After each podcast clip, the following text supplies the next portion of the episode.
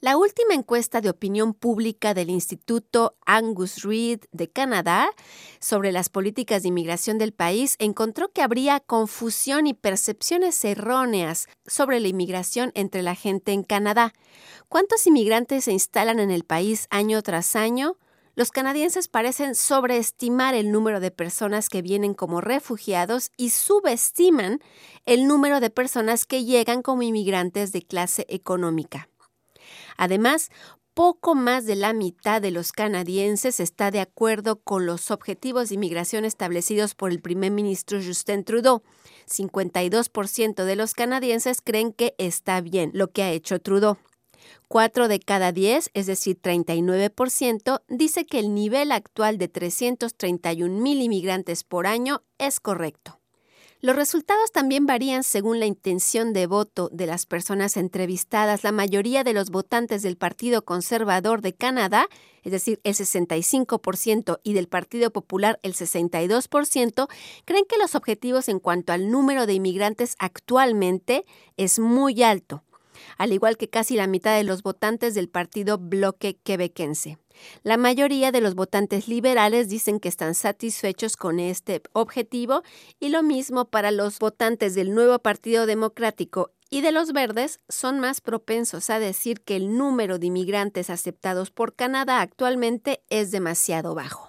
Otra de las percepciones erróneas que encontró el Instituto Angus Reid en cuanto a los canadienses y la inmigración es que dos tercios de los canadienses, 64%, cree que la mayoría de los inmigrantes que Canadá recibe proviene de Oriente Medio y de África del Norte. En realidad, esta región representa solamente alrededor del 12% del total de los inmigrantes canadienses. Entre otras conclusiones del estudio, podemos encontrar que más de la mitad de los canadienses, 56%, afirman que la gestión de los asuntos fronterizos por parte del gobierno liberal actual y saliente, en particular de los solicitantes de asilo, ha sido demasiado blanda. Una mayoría, 62%, dice que los inmigrantes deberían poder hablar uno de los idiomas oficiales de Canadá cuando llegan al país, al menos uno, mientras que el 38% dice que es aceptable que vengan a aprender alguno de los dos idiomas oficiales mientras se instalan en el país.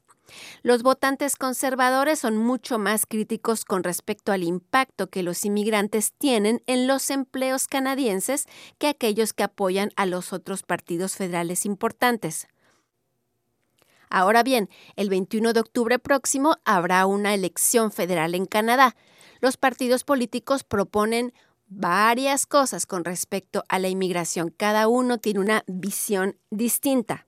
En resumen, podríamos decir que los conservadores quieren reducir a la mitad el número de refugiados que Canadá acepta. Los liberales quieren continuar con su plan de aumentar las entradas de inmigrantes, pero de forma controlada, mientras que los neodemócratas quieren aumentar significativamente el número de refugiados que se establecen en este país. Lea los detalles en este reportaje. Paloma Martínez, Radio Canadá Internacional.